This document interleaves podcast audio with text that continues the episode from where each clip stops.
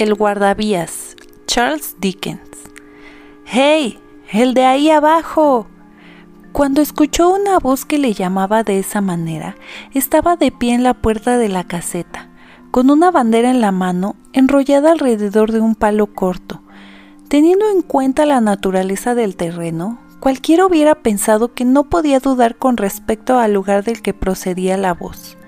Pero en lugar de mirar hacia arriba, donde estaba yo de pie sobre un empinado desmonte situado justo encima de su cabeza, se dio la vuelta y miró hacia la vía.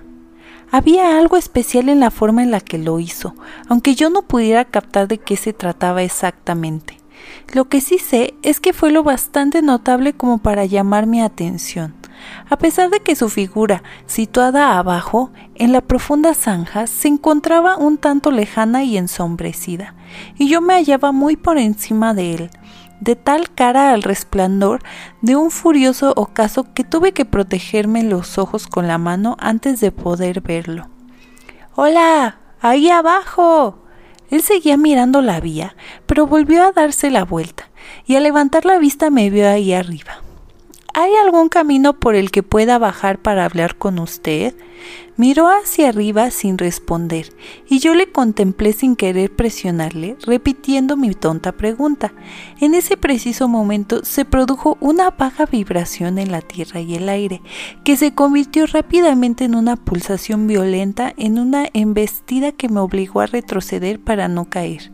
Cuando se deshizo el vapor que se había elevado hasta mi altura, desde el tren que pasó velozmente y que empezó a desvanecerse en el paisaje, volví a mirar hacia abajo y pude verle enrollar en el palo la bandera que había extendido durante el paso del tren. Repetí la pregunta. Tras una pausa durante la cual pareció contemplarme con gran atención, señaló con la bandera enrollada hacia un punto situado a mi nivel, a unos 200 o 300 metros de distancia. Entendido, le grité, dirigiéndome hacia el lugar.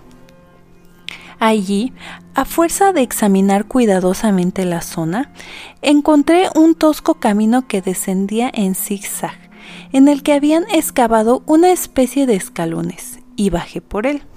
La zanja era extremadamente profunda e inusualmente inclinada.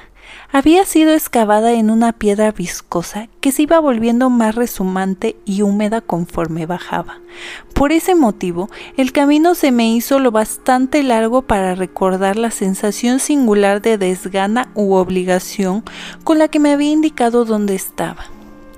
Cuando bajé por el camino en zigzag lo suficiente, vi que estaba de pie entre los raíles por lo que acababa de pasar el tren, en actitud de estar aguardando mi aparición.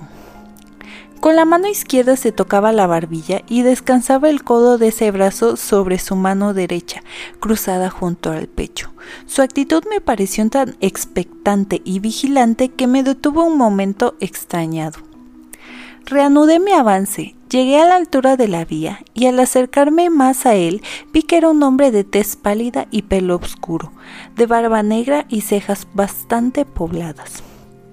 Su puesto se encontraba en el lugar más solitario y triste que yo hubiera contemplado nunca. A ambos lados, un muro hecho de piedra amellada que goteaba humedad impedía toda vista salvo la de una franja de cielo, por un lado, la perspectiva solo era una prolongación curva de aquel calabozo enorme. La perspectiva por la otra dirección más corta terminaba en una sombría luz rojiza y en la entrada todavía más sombría de un túnel negro, cuya arquitectura maciza creaba una atmósfera bárbara, deprimente y repulsiva. Era tan escasa la luz del sol que llegaba hasta allí que producía un olor terroso y letal, y tanto el frío viento que corría por la zanja que llegué a estremecerme, como si hubiera abandonado el mundo natural. Me acerqué hasta él lo suficiente para tocarle antes de que se moviera. Ni siquiera entonces apartó su vista de la mía, pero dio un paso atrás y levantó una mano. Le dije que ocupaba un puesto bastante solitario y que había llamado mi atención cuando le vi desde allá arriba. Añadí que suponía que le resultaría raro tener visitantes, pero esperaba, no obstante, ser bienvenido. que en mí debía haber simplemente un hombre que habiendo estado toda su vida encerrado en unos límites estrechos y sintiéndose libre por fin, se le había despertado recientemente el interés por las grandes obras. Le hablé en ese sentido, aunque estoy lejos de encontrarme seguro de que fueran esos los términos utilizados, pues aparte de que no se me da muy bien iniciar una conversación, había en aquel hombre algo que me intimidaba. Dirigió una curiosísima mirada hacia la luz roja situada cerca de la boca del túnel. Permaneció con la vista fija en ella durante un rato, como si le faltara algo, y después volvió a mirarme. Le pregunté que si la luz formaba parte de sus obligaciones. ¿Acaso no lo sabe? me respondió en voz baja. Contemplando su mirada fija y aquel rostro melancólico, pasó por mi mente el pensamiento monstruoso de que se trataba de un espíritu y no de un hombre. Desde entonces he pensado muchas veces si no habría algún problema en su mente. En ese momento fui yo el que retrocedió, pero al hacerlo detecté en su mirada un miedo latente hacia mí, y con él desapareció mi pensamiento monstruoso. Me está mirando como si me tuviera miedo, le dije, obligándome a sonreír. Estaba pensando si lo había visto antes, replicó él. ¿Dónde? Señaló hacia la luz roja que había estado mirando. ¿Allí? Volví a preguntar yo. Respondió afirmativamente, aunque sin emitir sonido alguno mientras me miraba con intensidad. Mi buen amigo, ¿qué podía yo hacer allí? No obstante, puedo jurarle en cualquier caso que nunca he estado en ese lugar. Así lo creo, replicó él. Sí, estoy seguro. Su actitud se volvió entonces más tranquila, lo mismo que la mía. Contestó a mis observaciones con prontitud y con palabras bien elegidas. ¿Tenía mucho trabajo allí? Sí. Bueno, era una forma de decirlo. Tenía desde luego una gran responsabilidad, pero lo que se requería de él era exactitud y vigilancia, mientras que trabajo de verdad, es decir, trabajo manual, apenas existía. Lo único que tenía que hacer era cambiar la señal, arreglar las luces y girar la maniabela de hierro de vez en cuando. Con respecto a las largas y solitarias horas que tan pesadas me parecían a mí, solo podía decirme que se había adaptado a la rutina de esa vida y se había acostumbrado a ella. Allí abajo había aprendido una lengua, aunque solo a leerla, haciéndose alguna idea aproximada de su pronunciación, si es que eso se podía llamarse aprender lenguas. Había trabajado también en fracciones y decimales y probado un poco con el álgebra, pero era igual que había sido de niño, bastante torpe para las cifras. Cuando estaba de servicio era necesario que permaneciera siempre en aquel canal de aire húmedo y no podía subir nunca hasta donde lucía el sol por encima de aquellos elevados muros de piedra. Bueno, eso dependía de los momentos y las circunstancias. En ciertas ocasiones había menos movimiento en la vía que en otras, y lo mismo podía decirse de ciertas horas de día y de noche.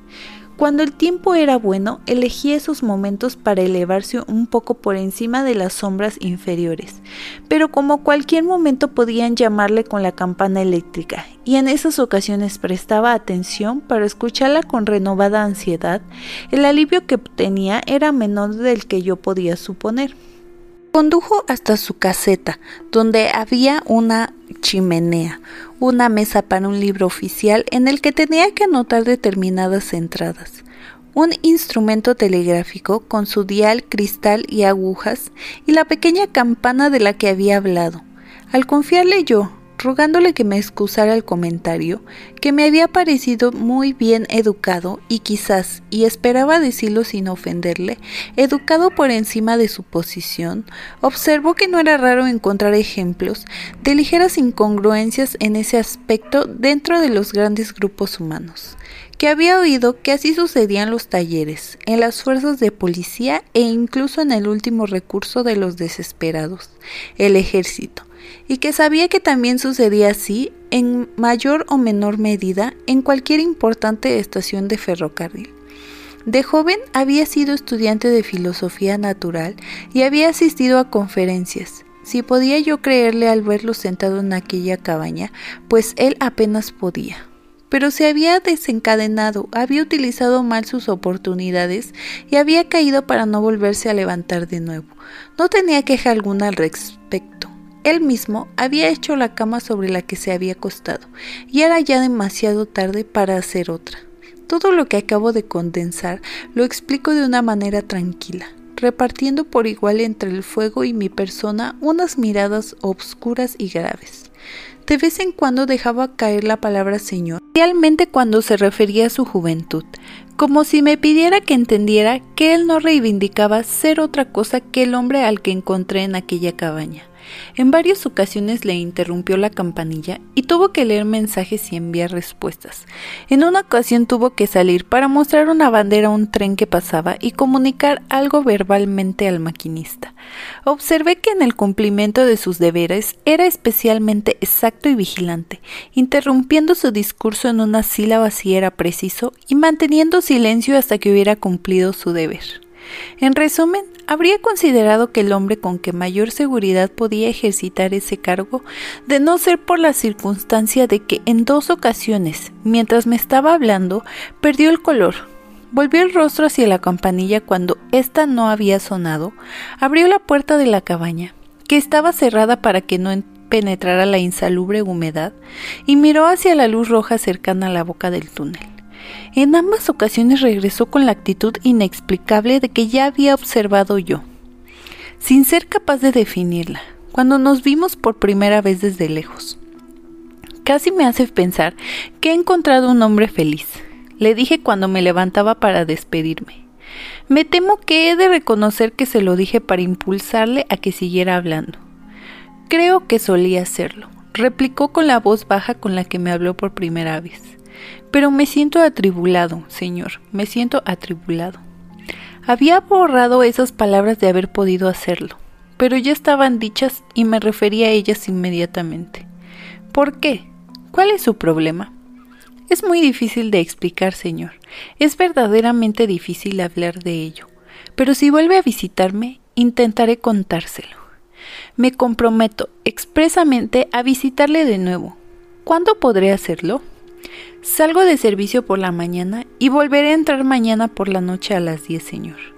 Vendré entonces a las 11. Me dio las gracias y salió de la cabaña conmigo. Le iluminaré con mi linterna, señor, hasta que ya haya encontrado el camino de ascenso. Me dijo con su peculiar voz baja. Pero cuando la haya encontrado, no grite para decírmelo, y cuando esté ya arriba, no me llame. Aquella actitud me pareció bastante fría, pero me limité a responderle con un de acuerdo.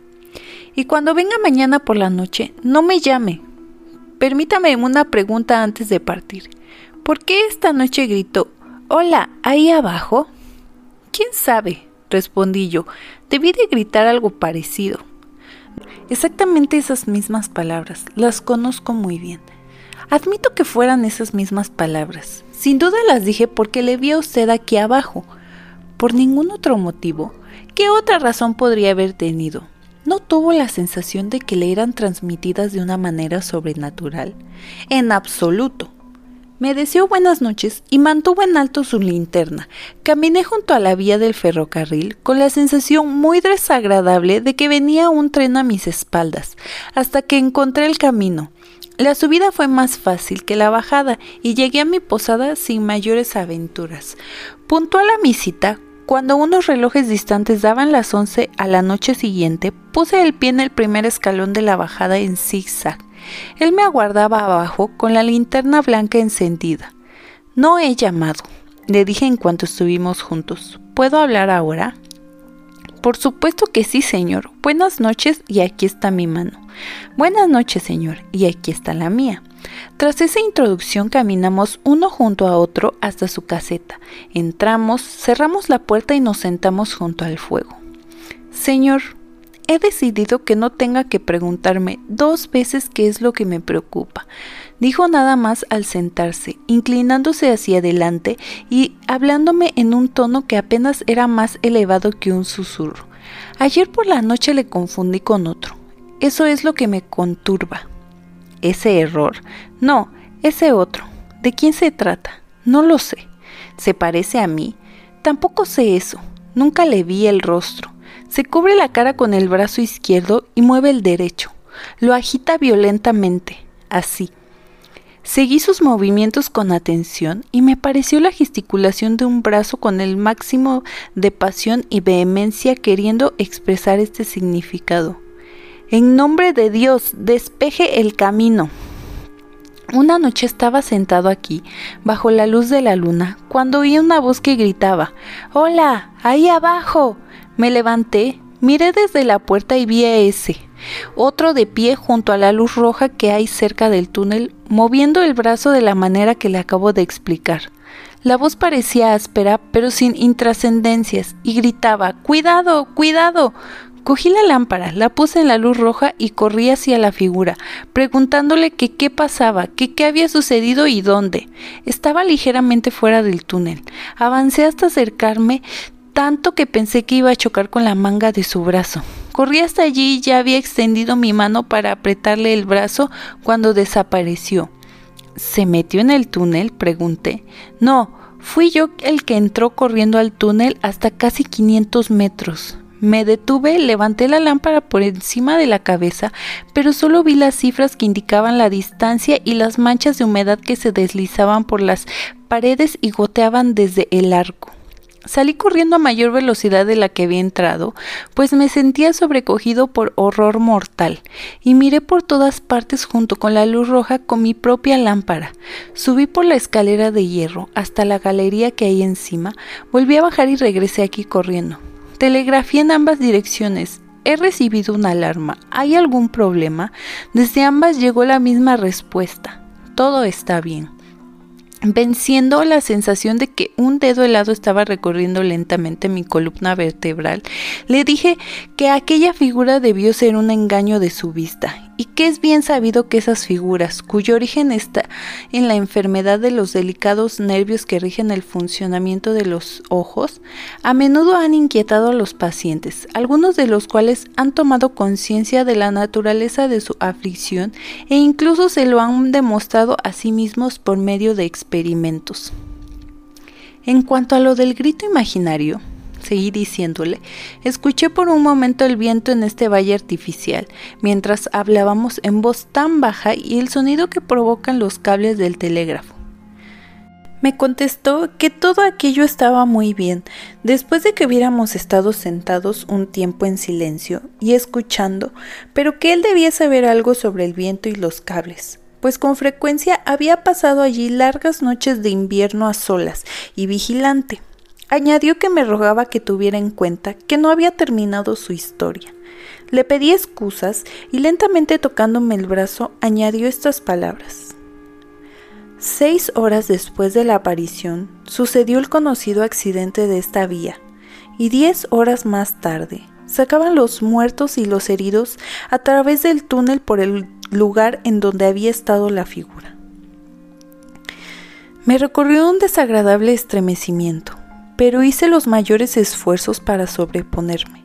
Repliqué que no podía negar que se trataba de una coincidencia notable, bien calculada para impresionarme. Pero era incuestionable que continuamente se producen notables coincidencias y que deben tenerse en cuenta al tratar temas semejantes. Aunque debía admitir a buen seguro, añadí, pues creí ver que iba a oponerme a esa objeción, que los hombres con sentido común no tienen en cuenta esas coincidencias al analizar de manera ordinaria la vida. De nuevo me hizo cortésmente la observación de que no había terminado. Por segunda vez le supliqué que me perdonara por la interrupción. Esto sucedió exactamente hace un año, dijo poniendo de nuevo la mano en mi brazo y mirando por encima de su hombro con ojos huecos. Pasaron seis o siete meses y ya me había recuperado de la sorpresa y del shock, cuando una mañana, al despuntar el día, me encontraba de pie en la puerta mirando hacia la luz roja y vi de nuevo al espectro. Se detuvo ahí y permaneció mirándome fijamente.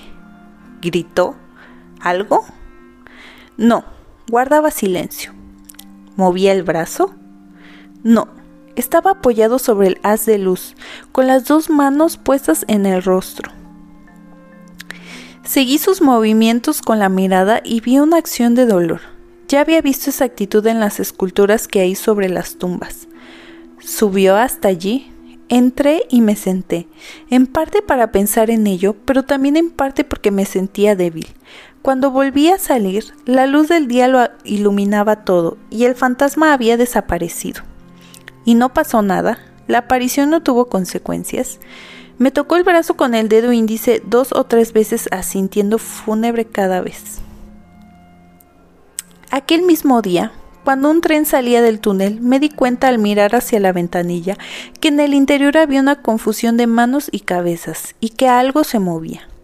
Lo vi durante el tiempo necesario para pedir al maquinista que se detuviera. Puso el freno, pero el tren se deslizó hasta unos 150 metros de aquí o más. Corrí hasta allí y al llegar escuché terribles gritos y lamentos. Una mujer joven y hermosa había muerto instantáneamente en uno de los compartimentos y la trajeron hasta aquí, colocándola en el suelo que hay ahora entre nosotros. Involuntariamente me eché atrás y miré las tablas que él me señalaba. Así fue, señor. Ciertamente sucedió exactamente tal como se lo cuento. No se me ocurría nada que decir, en ningún sentido, y tenía la boca muy seca. El viento y los cables siguieron la historia con un gemido prolongado. Y ahora, señor, siguió diciéndome, medité en ello y juzgué hasta qué punto está conturbada mi mente. El espectro regresó hace una semana. Desde entonces ha aparecido allí una y otra vez sin seguir pauta alguna, junto a la luz, junto a la luz de peligro. ¿Y qué es lo que parece hacer? Repitió, si ello es posible con mayor pasión y vehemencia, la misma gesticulación cuyo significado había interpretado como Por Dios, despejen el camino, y luego siguió hablando. Por eso no tengo ni paz ni descanso. Durante muchos minutos seguidos y de una manera dolorosa me grita Cuidado, ahí abajo. y sigue haciéndome señas, hace que suene la campanilla. Esa última frase me hizo pensar algo. ¿Sonó la campanilla ayer por la noche cuando yo estaba aquí y usted salió hasta la puerta? Por dos veces. Bien, ya veo que su imaginación le está desorientando. Yo tenía la vista fija en la campanilla y los oídos bien abiertos a su sonido, y tan seguro como de que estoy vivo que no sonó en esas ocasiones. No, ni en ningún otro momento, salvo dentro del curso natural de las cosas físicas, cuando la estación comunicaba con usted. Todavía no he cometido nunca un error, señor, añadió agitando la cabeza. Jamás he confundido la llamada del espectro con la del hombre. La llamada del fantasma es una extraña vibración en la campana que no viene de parte alguna, y no he afirmado que la campana se mueva delante de los ojos. No me extraña que usted no la oyera, pero yo sí la escuché.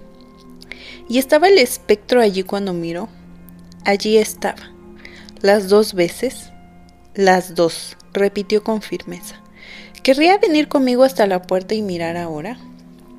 Se mordió el labio inferior, como si lo que yo le había propuesto le desagradara, pero se levantó.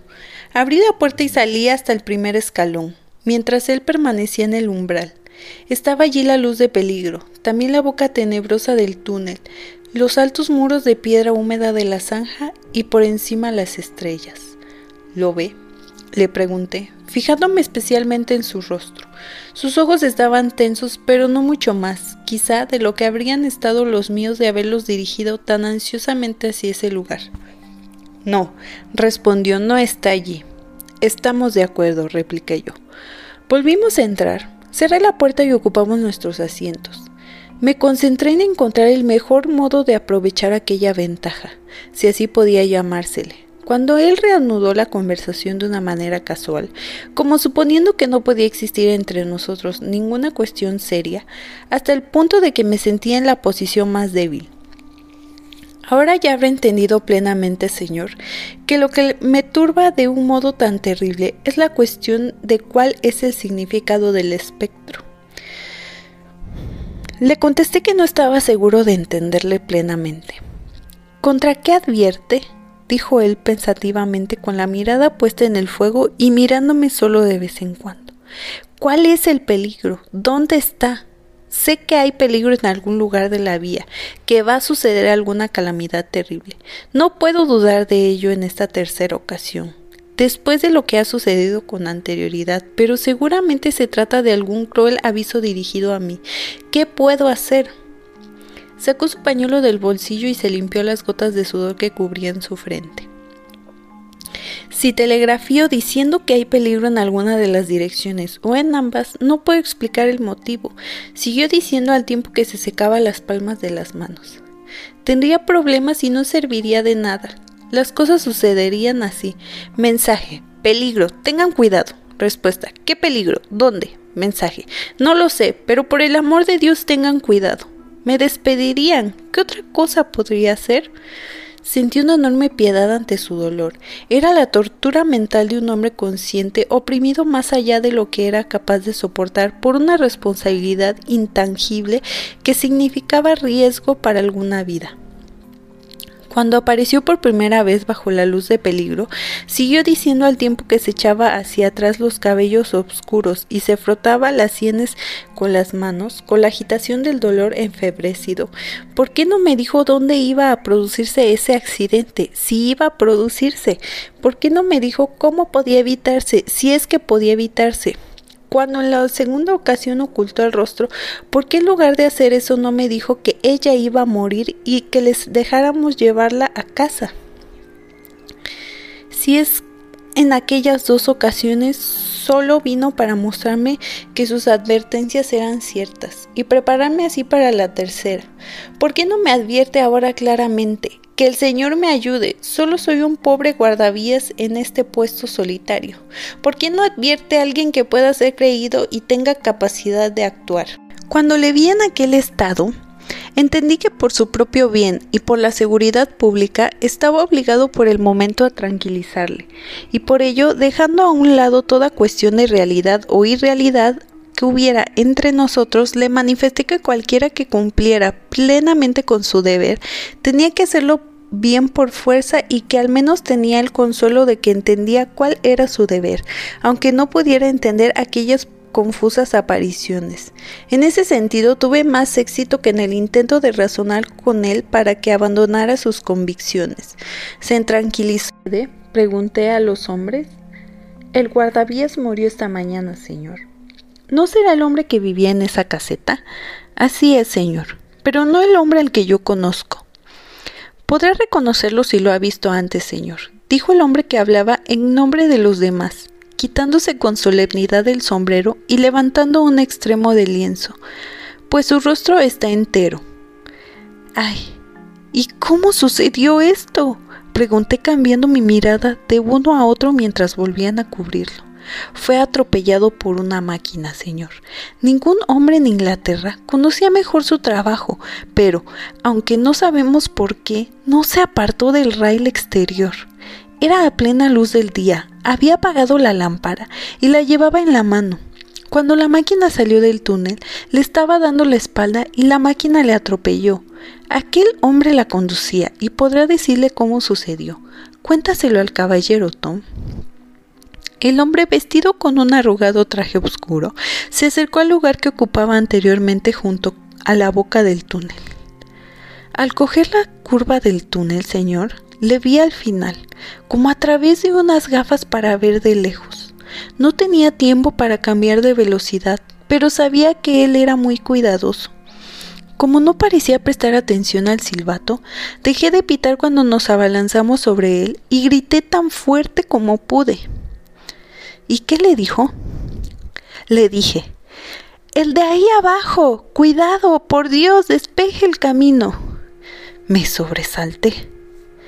Ay, fue un momento terrible, señor.